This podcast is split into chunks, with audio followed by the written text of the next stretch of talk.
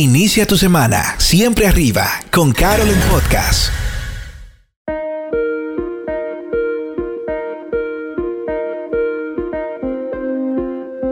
Hey amigos, iniciando esta nueva semana, hablemos de algo que necesitamos establecer como cultura en nuestras vidas, la mejora continua. Existen empresas que usan el término en el ámbito de negocios, industrial, etc. O cuando se trata de servicio al cliente o de procesos relacionados a manufactura o manejo de controles internos, etc.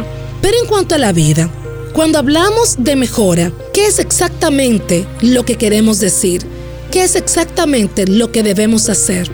Veamos, el mejoramiento continuo personal no es más que la intención que ponemos en ser excelentes en toda nuestra vida.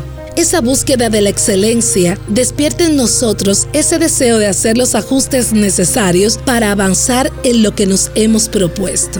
Es como vivir diciéndose a uno mismo, hoy mejor que ayer, mañana mejor que hoy. Bueno, déjame repetir eso. Hoy mejor que ayer, mañana mejor que hoy.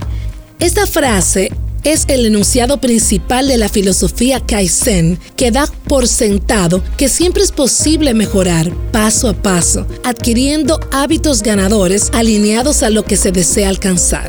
Hablemos un poco de esta filosofía.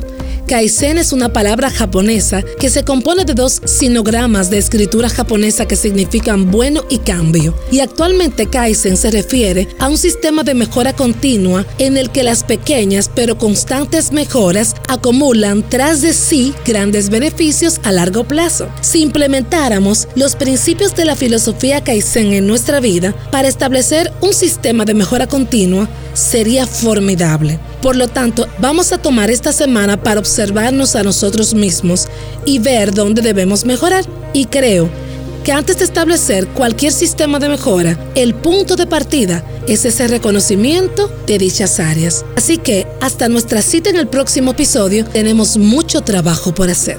Hasta la próxima con todo el power.